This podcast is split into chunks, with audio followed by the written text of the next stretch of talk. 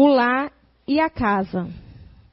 O lar é a constituição da família. A casa é a materialização da conquista. O lar é a morada da reintegração dos espíritos endividados a se reconciliarem. A casa são os cômodos que os separam, seja através de aparelhos eletrônicos, seja através da solidão das paredes. O lar é a reunião dos espíritos afins que se reencontraram para elevar outros espíritos que lá aparecem. A casa é a tenda que suporta as tristezas, serve de local para o encontro do meio, do meio-dia ou dos jantares, às vezes opulentos, outras vezes minguados. O lar é a construção dos espíritos melhores, enquanto a casa é a edificação que suporta e guarda todas as energias que nela são emanadas. O lar é o instrumento de educação dos espíritos que reencarna a casa, sala de aula, que deve melhorar para novos hóspedes e alunos aprender.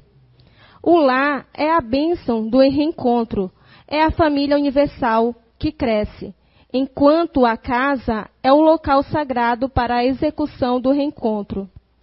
O lar, ou mesmo a casa, são locais de amor e perdão, de morada e reconcilia reconciliação.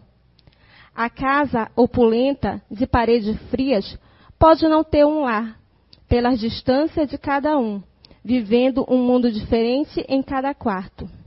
E o lar, quando de espírito orgulhoso, suportam-se na choupana, onde o metro quadrado os obriga ao contato maior no calor de estarem do mesmo lado.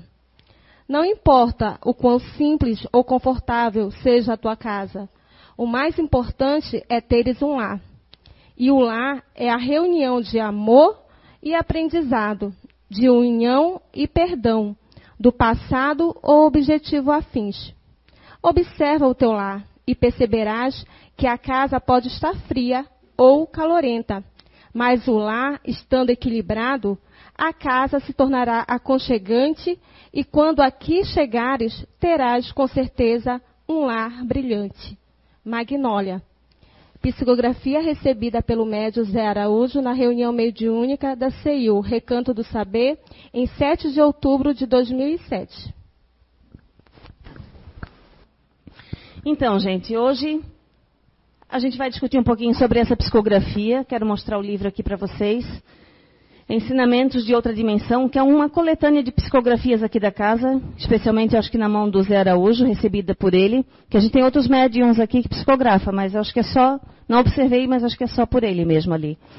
E o lar e a casa então vem da irmã Magnólia, que até então eu sei que é uma freira, né? E que ela trabalha aqui na casa, especialmente, trabalhou, não sei se continua trabalhando, na salinha das crianças. Então a Nazaré, por exemplo, que é coordenadora ali, com certeza recebe muita intuição dela de como trabalhar com as crianças ali. E aí veio para mim esse tema, então, né? Primeiramente a gente coloca para nós como está o meu lar, né? Como está a minha casa. Enfim, mas vamos entender um pouquinho agora sobre isso. Então, o lar, deu para entender, acho que pela psicografia ali, que é a, é a constituição familiar.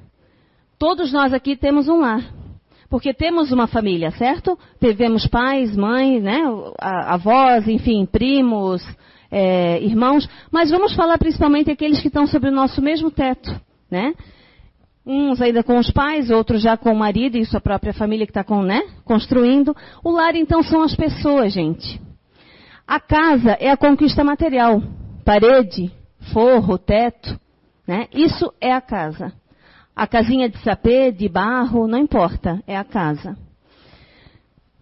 Não sei se tem gente aqui nova aqui, primeira vez na casa ou primeira vez no Espiritismo, mas não é novidade que eu vou falar, né? Nós somos seres que reencarnamos já muitas vezes. Essa é mais uma encarnação que a gente está. E viemos na família que devemos estar, convivendo com as pessoas que devemos estar. Para que voltar? Para que vir de novo? Pelo esquecimento do nosso passado, não sabemos o que andamos fazendo de certo ou de errado. Mas mesmo que tenhamos acertado mais do que errado, precisamos retornar, porque a nossa melhora tem que ser constante. Então a gente vem numa determinada família, normalmente que a gente tem débitos.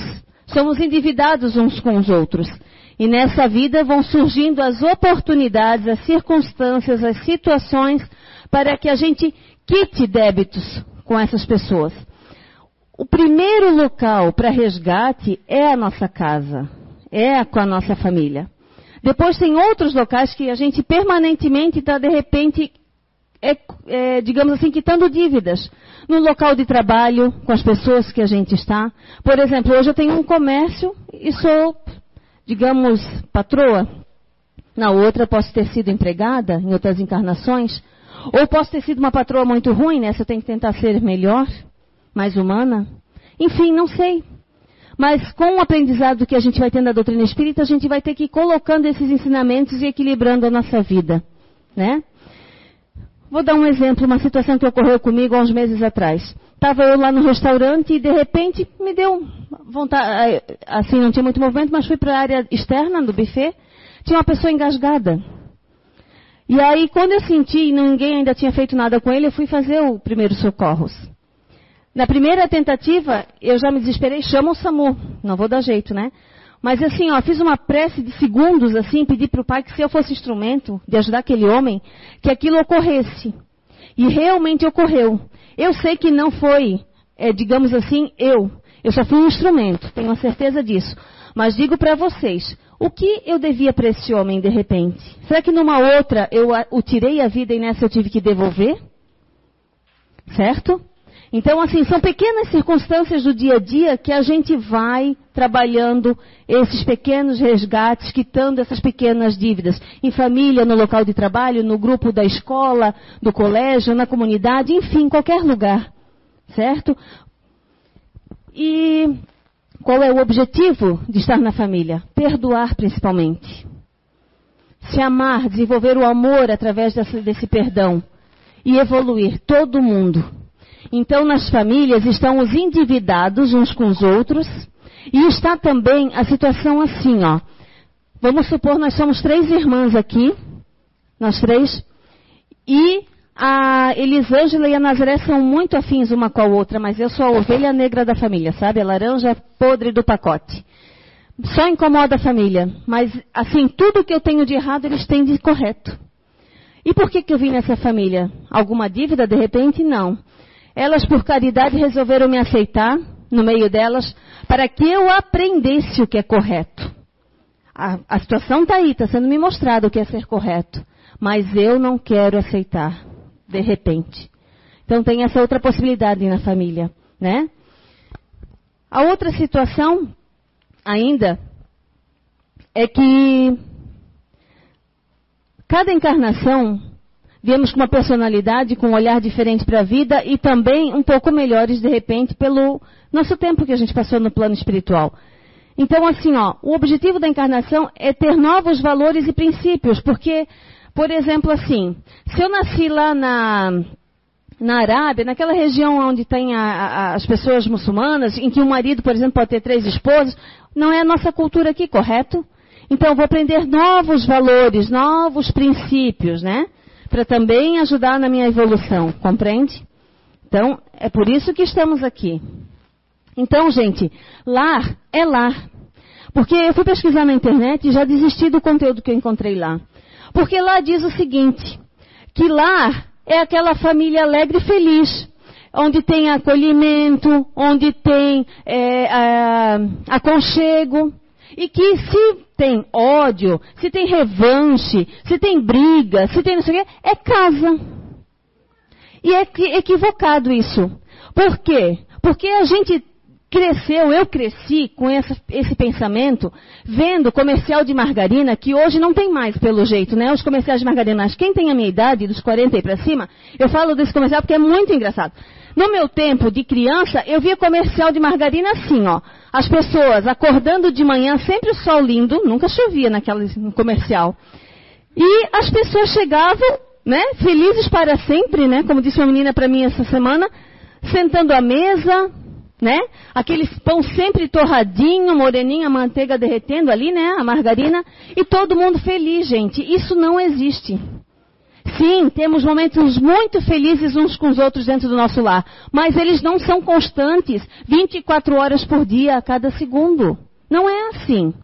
Mas a gente quer, e eu queria isso na minha vida, que a minha vida fosse um comercial de margarina. Ou um final de filme Walt Disney, né? E eles viveram felizes para sempre. Isso que eu sonhava e buscava na minha vida e vi que eu não vou encontrar. Porque não estamos, ninguém aqui nessa maturidade espiritual, para viver esses momentos felizes para sempre o tempo todo. As tristezas vão existir, as discussões vão existir, as diferenças vão existir, elas vão nos deprimir, vão nos tirar a, a, autoestima, elas, qualquer coisa desse sentido, vão nos botar para baixo de repente, vão nos enfurecer, mas é momentâneo. A gente precisa amadurecer e saber trabalhar com isso. Né? Eu fui numa apresentação da minha filha segunda-feira e uma menina de 5 anos, né? Falando de beijo na boca, porque a minha filha já é adolescente, enfim e de beijo na boca e perguntou para minha filha se ela, quando beijou, foi feliz para sempre. Olha só, ela tem cinco anos, né? Mas como vê aqueles filminhos, né, do, no, no, na, na creche, enfim, na TV, e vai alimentando de que beijo na boca é ser feliz para sempre, né? Então é isso, a gente tem essa herança, né, da TV, dessa cultura que a gente recebeu e é equivocada. Não é a realidade. Todos nós temos um lar. Todos nós, porque nós somos, né, viemos de uma família, seja ele calorento ou friorento, como diz a psicografia, temos um lar. Não sonhem com o lar ideal, que tudo é verde na, na vida, azul, né? Sem problemas na vida do outro, não é assim. Não é mesmo. Sempre todos temos problemas e dificuldades todos os dias, né? Gente, conflitos e diferenças sempre vão existir uns com os outros, né?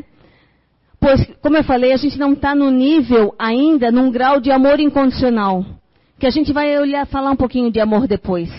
Porque Chico Xavier tem um videozinho, quem viu no Face já, que ele diz assim, ó, que se eu pudesse, né, como uma autoridade, falar para as pessoas, enfim, qualquer coisa que eu pudesse, né, falar, mas só diria apenas uma coisa amai-vos uns aos outros como, né? Eu vos amei. E amem, amem muito. Ele fala assim com uma energia, com um magnetismo de amar, amar muito. Mas o que, que é esse amar? Né? Vamos tentar entender um pouquinho aqui hoje isso também. E a casa, então. Eu já falei da casa que seriam as paredes, né? O teto, a, a, a, toda, a toda a constituição material que você tem na sua casa né, na sua, a parte material realmente. Isso é a casa. Essa é a tenda que vai abrigar esses espíritos nas dores, nas tristezas, né? Que vai receber essas pessoas para as refeições, para o banho, para o sono, que são as três maneiras de mais re recarregar nossas energias. A casa, ela deve ser aconchegante, acolhedora, justamente para proporcionar isso esse, essa reposição energética que deve ser encontrada lá. É isso que devemos lutar para que o lar seja isso, para que o banho seja prazeroso, o sono seja, que seja gostoso voltar, retornar do trabalho, da escola, da faculdade, né? E as paredes das nossas casas é constituída por cimento, tijolo, enfim, madeira, o que for, né? Mas normalmente extraídos da natureza. E tudo que vem da natureza sofre a lei da atração, principalmente a, a parte mineral. Então, elas recebem as impressões da casa energética. Ela, digamos assim, ah, vamos supor assim, se é uma casa onde tem muita dor, muito sofrimento, a pessoa não precisa ter muita, muito, muita melancolia, digamos assim. A pessoa não precisa nem estar na casa, mas se um sensitivo entrar ali, vai perceber pela energia da casa. O Zé, o nosso médium aqui, ele encosta numa parede sem querer e ele percebe o que ocorre ali. Isso se chama psicometria. Né? Você, quem nunca ouviu falar, não é uma mediunidade, é uma paranormalidade. E que ele encosta e ele recebe as impressões do que aquelas paredes têm a dizer. Porque tudo é energia, de formas diferentes, mas é energia. essa madeira aqui é energia. Aqui é energia. Não é energia apenas o que está alimentando esse computador. Então, tudo que é energia fica registrado, né? Então, você vê bem, por isso que eu me mudei há pouco tempo para uma casa, a gente fez algumas vezes o evangelho antes de entrar, mas assim, ainda não sei o que tem de impregnado lá e se de energia dos outros moradores, né? Porque foram moradores fixos, foram inquilinos, mas a gente vai tentar colocar, impregnar mais forte lá a nossa energia, a minha, do meu marido, da minha filha, compreendem? Ó, tem um Dodge branco, placa 5113, estacionado em algum lugar. A gente pede para retirar porque ali o, acho que é do lanche, né? Ele precisa para o cliente dele, né? A vaga do estacionamento. Então, continuando aqui. Então, tudo é energia, tudo é atração, sabe? Então, a casa é a sala de aula para esses alunos que chegaram lá. Literalmente uma sala de aula, né? E uma casa, ela pode não ter um lar, mesmo pessoas morando dentro. Como assim? Diz ali na psicografia, pela distância das paredes, ou seja, uma casa muito grande, com metro quadrado muito grande, vocês imaginam duas pessoas morando numa casa de repente de 500 metros quadrados, quase não se veem, né? Quase não se convivem, quase não não se veem, né? Muda muito, eu sei disso. Eu morava num apartamento de dois quartos, hoje estou numa casa de três, já com mais banheiros, enfim, já mudou, já mudou. Então, o metro quadrado de uma casa pode sim fazer uma casa ser somente uma casa e não um lar, pela falta de convivência das pessoas e também pela tecnologia. A televisão, né, no quarto, um fica lá, o outro cá. Agora o celular, né, só, só no celular. Isso está ocorrendo um pouco na minha casa. Eu tenho que começar a trabalhar isso com a minha filha também. Principalmente nas férias agora, né? Tá ali, olhei no WhatsApp hoje dela, ela foi dormir duas e vinte da manhã. Está de férias mas está ali, né? Então é uma realidade. É ruim a internet? É ruim a tecnologia? De maneira nenhuma. O Zé deu uma soltadinha aqui que eu não sei se eu compreendi direito, mas essa coisa de ficar no equipamento eletrônico já é um ensaio para telepatia, que é um outro sentido que vai vir. Porque as pessoas não vão mais usar a boca. Então, talvez a nossa boca no futuro e nossos ouvidos vão ser bem pequenininhos, né, com a evolução. Ela já riu, mas talvez, não, não vamos ficar feio não, vamos ficar bonito. Mas vamos tentar ser bonito. É uma, é, eu estou colocando meu, o que o meu entendimento, não sei se eu estou correta, mas isso também é a longo prazo, gente, né? Não é agora de hoje para amanhã. Por que isso? Porque é um novo sentido que tem que vir, que é ela pensa e eu sei o que ela está falando já, né? Querendo dizer, porque eu capto, porque eu vou deixar de usar menos esse sentido aqui, né? Então, nada é por acaso. Tem os nossos excessos? Tem. A gente sempre se excede, principalmente com as novidades. Mas isso vai ser corrigido, com certeza. Né? Então é isso, gente. O metro quadrado faz essa diferença toda e a tecnologia também, né? Na nossa, no nosso espaço ali de, de lar, né? Seja simples ou confortável, né? Pequeno ou grande, né? Mas antes tem que falar do, dos do metro quadrado pequeno. Imagina uma casinha lá de 60 metros quadrados, 40, vivendo três, quatro pessoas, inimigas de outra vida, tendo que se suportar sobre o metro quadrado. Né? Não tem para onde escapar. O banheiro é um só, tem que esperar ele sair. Né? O quarto ele ronca, eu escuto do outro lado. Olha só que exercício para paciência, para tolerância, para desenvolver o amor. Aí vocês vão pensar assim, mas não seria mais fácil Deus nem, nem, nem nos juntar novamente nessa vida, deixar por isso mesmo? Não. Ele quer que todas as criaturas se amem. Ele quer que todos nós saiamos daqui sem uma única, um único, eu vou colocar tio de dívida, centavo de dívida com ninguém. E é só dessa maneira que a gente vai aprender. Então, no metro quadrado pequeno é o contrário, né? Já a convivência é muito mais próxima, né? O corpo a corpo é muito mais, né? Mais direto. Muda tudo, né? Qual é a sua realidade aí na sua casa? Já está pensando? Não é para alarmar, é simplesmente para orientar e vocês, né? Saberem melhor lidar com tudo isso.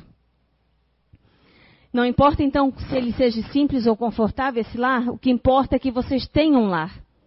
E que é uma benção essa oportunidade. É assim que a gente tem que encarar, uma benção. Ali vocês têm que desenvolver o amor, o aprendizado, a união, o perdão e objetivos afins um com o outro, né?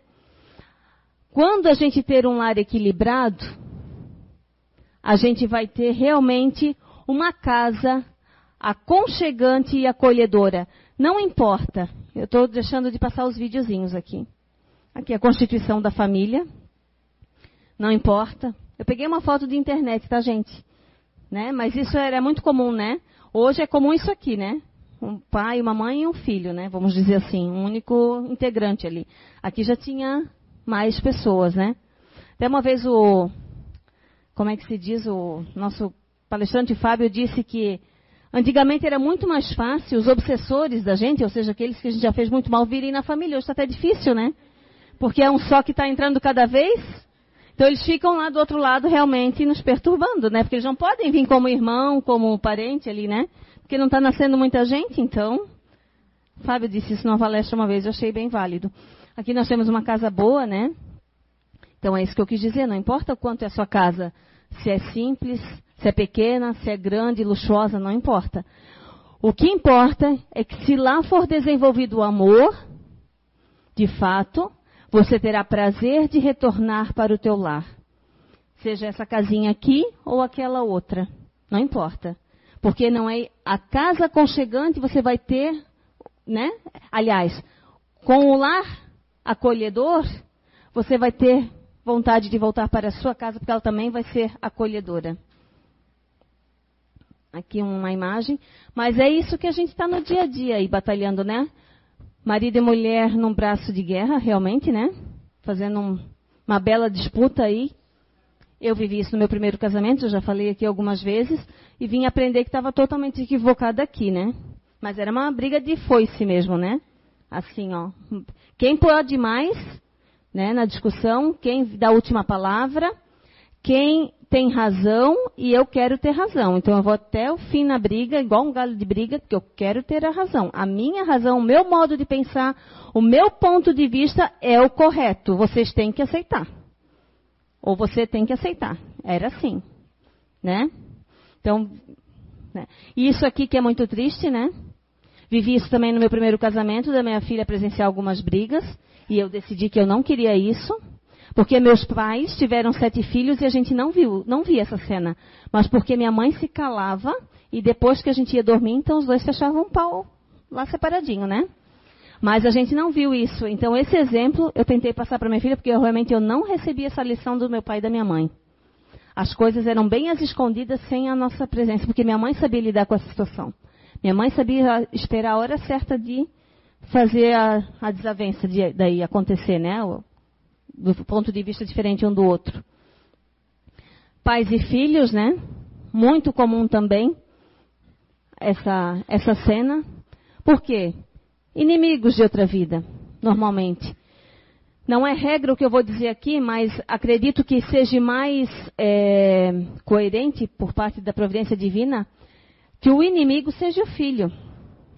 E que o pai ou a mãe, por ter essa questão da maternidade, é quem recebe esse inimigo. Não é regra.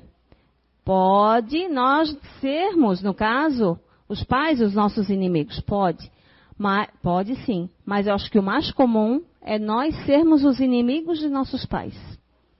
Né? E eles vieram então nos receber, porque só assim, como filho, iria despertar esse amor, né?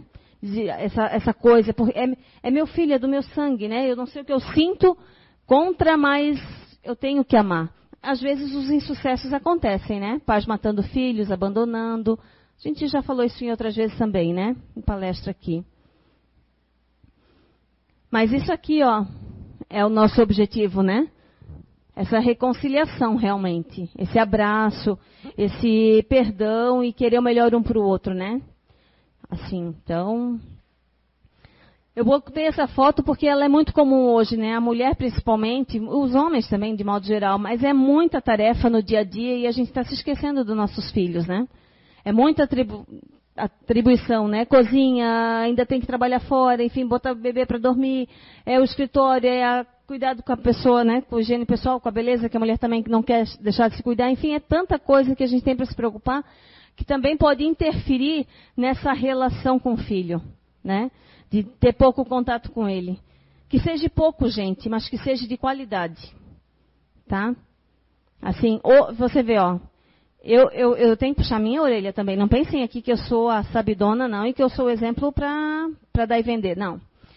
Minha, hoje, ela terminou as aulas faz tempo, mas hoje minha filha, eliminando algumas coisas, ela foi me mostrar um poema que ela fez na escola. Enquanto eu estava estudando, assim, lendo uma coisinha ali na internet, ela ainda veio me ler o poema que ela fez, ela mesma, porque era uma tarefinha de aula. Eu nem sabia dessa lição dela. Mas ela veio e eu me, assim, me obriguei, sabe, a largar e dar toda a atenção e ouvir ela. Entende? Então, assim, aí ela até ganhou parabéns da professora, porque ela fez uma ceninha lá que não queria fazer, que não sabia fazer. Então, ela me falou o poeminha lá que ela fez na escola. E é isso que a gente tem que fazer, tirar tempo para os nossos filhos, seja dois minutos por dia, mas esse tempo com qualidade, né? Aqui é o que eu falei antes, né? A TV, aqui ainda o casal está junto, né? Mas aqui já sozinho, né? Isso é muito comum e vai ser, né? As pessoas se isolarem por conta da tecnologia, né? Certo ou errado? Equilíbrio, gente, para tudo. Nem mais, nem menos. Não é errado você ter um tempo na TV sozinho, não é errado você ficar no celular, mas equilíbrio para tudo. Tentar achar esse ponto de equilíbrio. Só que os pontos de equilíbrio também vão ser diferentes uns dos outros. Uma pessoa mais racional, que é o que eu queria comentar ali na frente, que eu ainda vou falar, ela vai ter um tempo diferenciado do nosso, né? Que é mais emocional, que é mais ativo, compreendem? Vou tentar explicar isso agora para vocês. Isso aqui eu gosto porque principalmente acho que o pessoal da Igreja Católica faz, do pessoal da lareira, assim, sabe? Já ouviram falar da lareira? Que são guirlandinhas ou que é mandamentos do lar. Então tem vários na internet, várias imagens dessa, mas aqui eu gostei foi essa, porque aqui tem duas palavras que não podem faltar. Está lá o amor, o diálogo, a harmonia, a fé, a união, o perdão e o respeito. Mas, gente, a base do amor dito já numa psicografia aqui, é o respeito. Se eu não respeito o outro, não tem como eu amar. Eu preciso do respeito, por isso que eu escolhi ela. E o objetivo nosso nas nossas famílias é o perdão. Daquilo que a gente nem se lembra, mas sente que tem algo errado com aquela pessoa, que não está aberto ainda a minha, sabe, a minha energia para com a dela, tem algo ali que eu não tenho consciência, mas eu sinto. É isso aí, ó. Essas duas palavrinhas, respeito e perdão. Respeito, primeiramente, gente, é a base de tudo. Está aqui novamente, porque isso aqui é, foi de um texto que eu tirei do, do Evangelho, que o amor é caridade. Primeiramente, ele coloca como a palavra caridade. Eu não coloquei caridade aqui porque as pessoas têm equivocadamente na mente que caridade é eu dar o meu pãozinho, aqui é uma água, mas o meu pãozinho para ela. Sim, benevolência, sim, está ali o terceiro item. Mas caridade inclui esses três itens, que é o perdão, a indulgência e a benevolência. Perdão todo mundo sabe o que é, né? Perdoar, esquecer a ofensa do outro. A indulgência é a paciência, a tolerância para com o outro, né? especialmente para com a imperfeição do outro. E a benevolência seria os atos de bondade, enfim, que seria esse exemplo. Então, caridade é essas três coisas. A gente é caridoso? Pergunto a vocês. Conseguimos fazer os três? Muitos oram aqui todos os dias, dizem lá na oração do Pai Nosso, que eu perdoo os meus inimigos. Perdoou? De fato? Vamos pensar nisso, né? Eu coloquei essa cena aqui também. Mais um recadinho? Agora é um Golf vermelho 1235. Golf vermelho 1235. Se é de alguém, por favor, tira lá, porque é da lanchonete também, né? A gente pede para. Ti... Ah, numa garagem de carro, gente. Se é de alguém, então daqui a pouco tem um guincho lá, né? Não é de ninguém aqui um Golf vermelho? Essa imagem me aparenta né, que ele está com uma Bíblia na mão. A gente não tem a Bíblia aqui, a gente tem o Evangelho segundo o Espiritismo. Mas por que, que eu quero dizer isso? Porque passam-se anos e anos e anos e as pessoas não entram em uma igreja, não fazem uma oração, não, não vêm numa casa espírita que seja, não importa o lugar. Mas para uma família harmoniosa, a gente precisa disso aqui. E, gente, eu tenho. Minha irmã está aí, ela pode confirmar. Eu tenho. Nós somos em sete filhos. Eu tenho uma irmã que está com sérios problemas na família. De convivência com os filhos. Agora, agora até um filho assumiu que usou a droga por um período. Enfim, é N problemas. Mas não querem entrar numa igreja. Ninguém pediu para ela entrar aqui. Ela até veio espontaneamente, fiquei sabendo semana passada. Mas eu quero dizer para vocês que sem isso daqui, seja lá onde você for buscar essa fé, essa força, esse ajuste, esse equilíbrio, não tem jeito, gente. Eu vejo por essa família que está do meu ladinho e a gente não pode fazer nada, porque a gente fala e não é ouvido. Ainda não aprenderam o suficiente, né?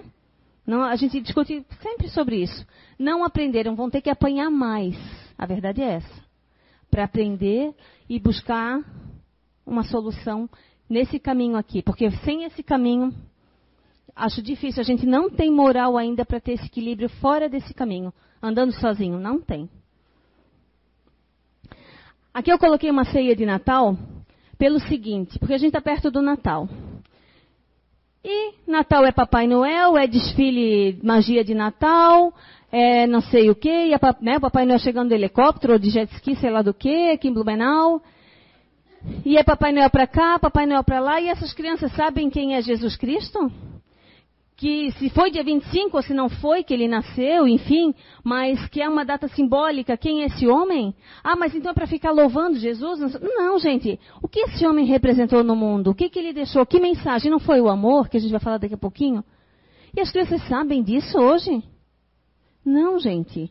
Então, eu ouvi do, do zelador do nosso prédio quando eu morava em apartamento, até uns dias um tempo atrás, no jantarzinho que teve lá do prédio, ele disse assim, ó, essa cadeira é para o aniversariante de hoje. E eu pensei que era alguém encarnado. Eu pensei. Né? Cadê o aniversariante que vai chegar? Quem é que faz aniversário hoje? Não, gente, e não era nem dia 25, tá? Mas ele queria simbolizar que era Jesus. Então eu também convido a todos, no dia de Natal, ah, se vocês vão ser beato, então façam silenciosamente para vocês na sua mente. Mas convidem para Jesus estar na ceia junto, né? Com a família, harmonizando o ambiente, porque não se lembra nem dele no dia. Está mais é preocupado com o peru, com o chester, sei lá com o que que vai ser servido, não é? E aqui é um, um trechinho da música que o Zé Geraldo gravou, Zé Ramalho, que fala né, de, um, de um senhor que construiu uma, é, primeiro ele construiu um prédio, ele estava observando o prédio e perguntaram se ele queria roubar ou se ele estava só admirando. Daí ele já ficou meio chateado. Depois a filha também, que é a escola que ele ajudou a construir, ele não podia pôr a filha lá, porque era uma escola particular, e o diretor disse, né, que criança de pé descalço não podia entrar.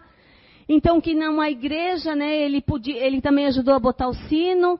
E, ele, e lá ele ele estava comentando isso na música, então que ele, lá ele poderia entrar, né? Que lá ele podia entrar, que lá era agradável ele entrar.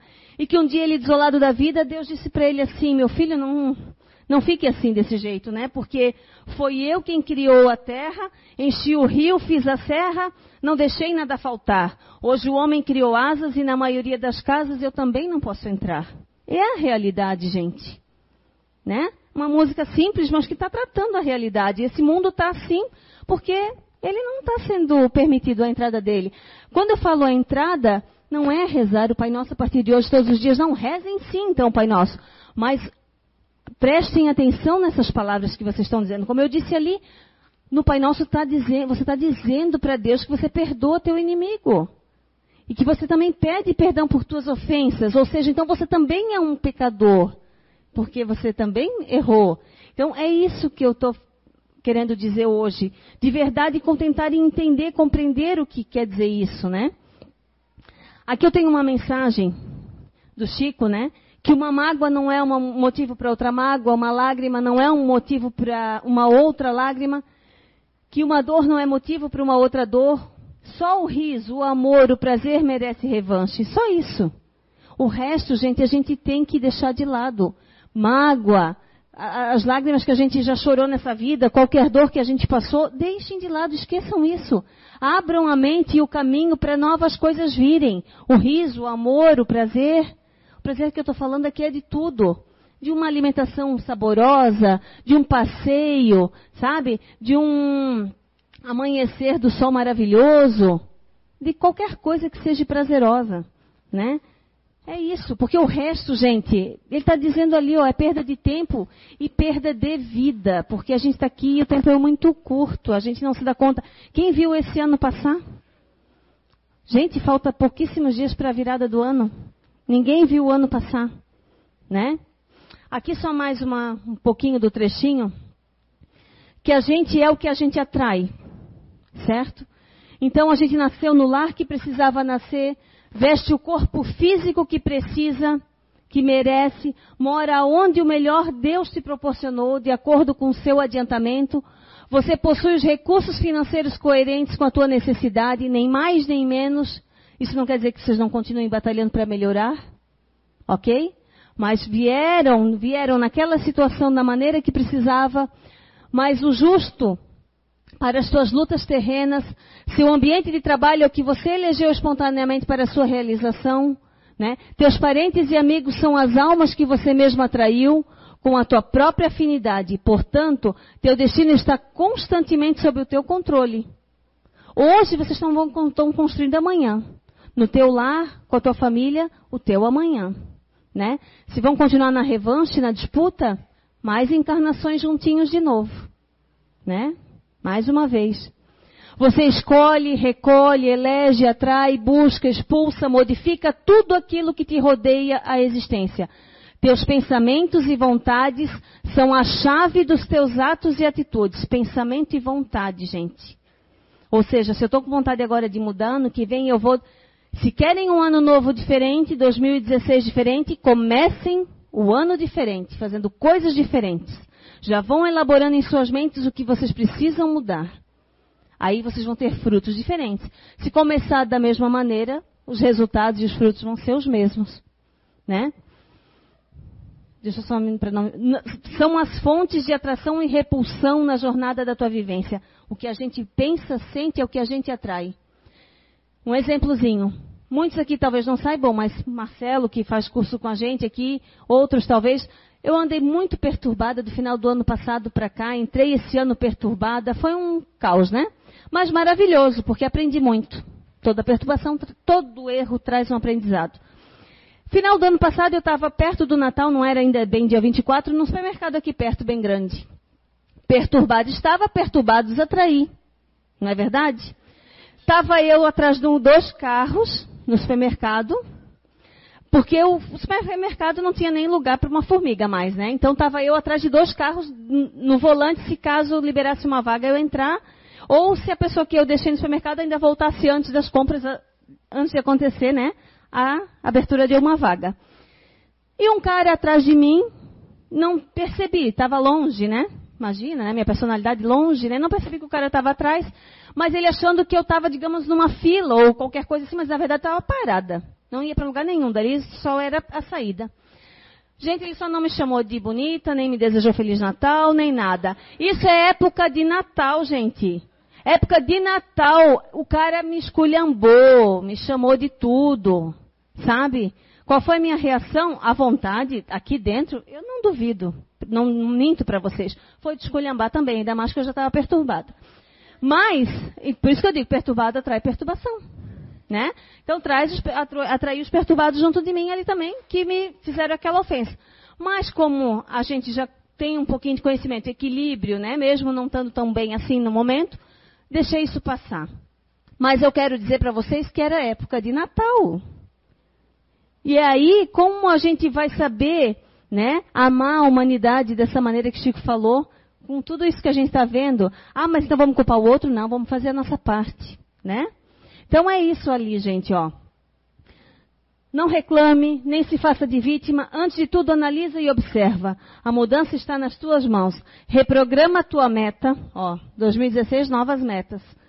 Busca o bem e você viverá melhor. Embora ninguém possa voltar atrás e fazer um novo começo, qualquer um pode começar agora e fazer um novo fim, né? Mas antes, gente, eu quero só falar uma coisinha das personalidades. Como eu falei do amor, nós temos o amor, um amor que uma pessoa racional vai se comportar diferente da, de uma forma diferente no amar, né? Não aquela que a gente espera, de repente, como emocional, uma pessoa mais emocional, e o ativo também.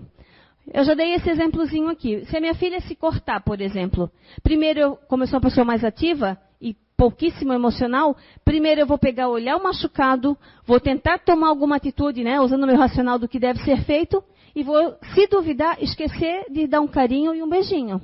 Porque eu não sou emocional. Nessa vida, por alguma razão ou de outra, eu não vim para ter muito emocional. E eu me culpava, né? Me achava uma mãe horrorosa por conta de tudo isso, mas não é. Então, as maneiras de amar vão ser diferentes das pessoas. E eu convido a todos, não só para o domingo, já com esse tema que o Zé vai colocar, mas fazerem o SOS emocional no, em 2016. Porque aqui na casa a gente tem esse estudo das personalidades e que vai modificar primeiro você. Você vai se entender, vai ver como você vê a vida, que é diferente do outro, que é assim mesmo, e que o outro que convive com você, que de repente, né, é aquela pedra no seu sapato, não é tão pedra assim. A pedra você imaginou assim, né? Uma coisa gigantesca e é só uma coisinha, um grãozinho. Então, convido a vocês a fazerem isso, porque com isso, aí a gente vai entender o que é o amor, né? Que é se, vamos começar a respeitar esse ser humano que convive conosco através da sua personalidade e eu da minha.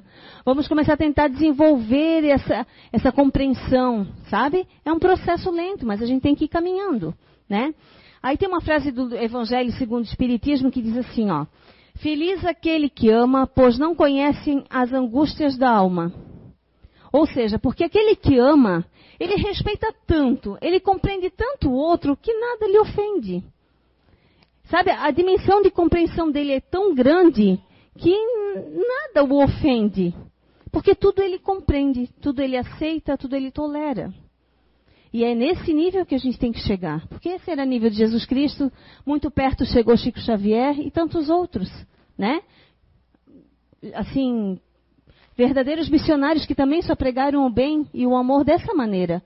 Né? O amor, ele acalma, gente. Tudo aquilo que tira o nosso equilíbrio, que, que nos corrói por dentro, que eleva nossa fúria, não é amor. Vamos fugir desse pensamento, vamos fugir desse sentimento, vigiar né? E controlar porque começa na gente.